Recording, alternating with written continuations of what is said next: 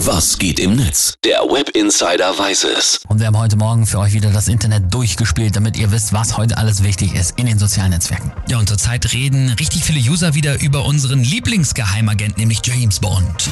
007 meldet sich zum Dienst.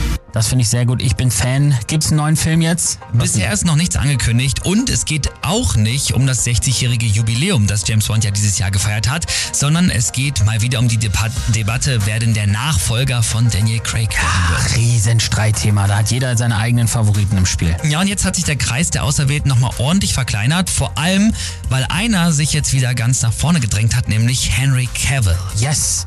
Passt meiner Meinung nach perfekt für die Rolle. Der soll's machen. Ja, und die Gerüchteküche ist jetzt ebenso am Brodeln, weil Henry Cavill aus bisher noch eher unbekannten Gründen seine Hauptrolle als Hexer Geralt von Riva in The Witcher an Liams, Liam Hemsworth abgegeben hat. Okay, damit er Zeit hat für James Bond jetzt, ja?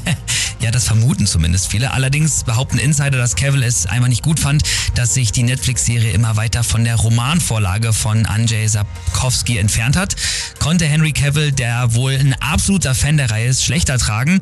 Und übrigens drohen jetzt auch viele Witcher-Fans ohne Henry, ohne uns. Kann ich nachvollziehen.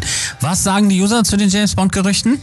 Hier der User Briel, der twittert zum Beispiel, für mich ist Henry der Inbegriff des James Bond, sieht gut im Anzug aus, ist muskulös und trotzdem ein Gentleman, also jetzt bitte buchen. Yes.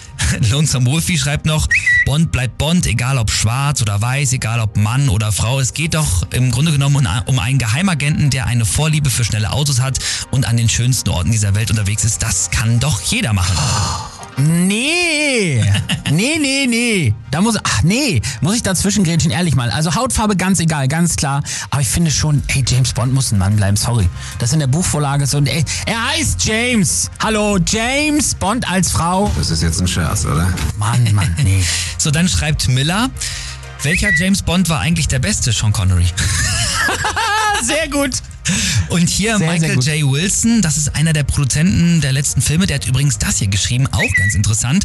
Wir haben in der Vergangenheit versucht, nach jüngeren Leuten zu schauen, aber der Versuch, das zu visualisieren, funktioniert nicht. Ihr müsst daran denken, dass Bond bereits ein Veteran ist, deshalb ist die Rolle für einen über 30-Jährigen. Ah, okay, also dann sind Leute wie Tom Holland raus. Das ist gut, so der hat sowieso nicht gepasst, finde ich. Genau. Und hier äh, zum Schluss noch sehr witzig von Roland Fürst, der schreibt, mir ist eigentlich egal, wer den neuen James Bond spielt. Für mich ist allerdings der neue Bösewicht schon gesetzt, nämlich Elon Musk. Jawohl. Er hat so viel Kohle, dass er locker die Weltherrschaft an sich reißen könnte. Er macht irgendwas im Weltall herum, aber keiner weiß was genau.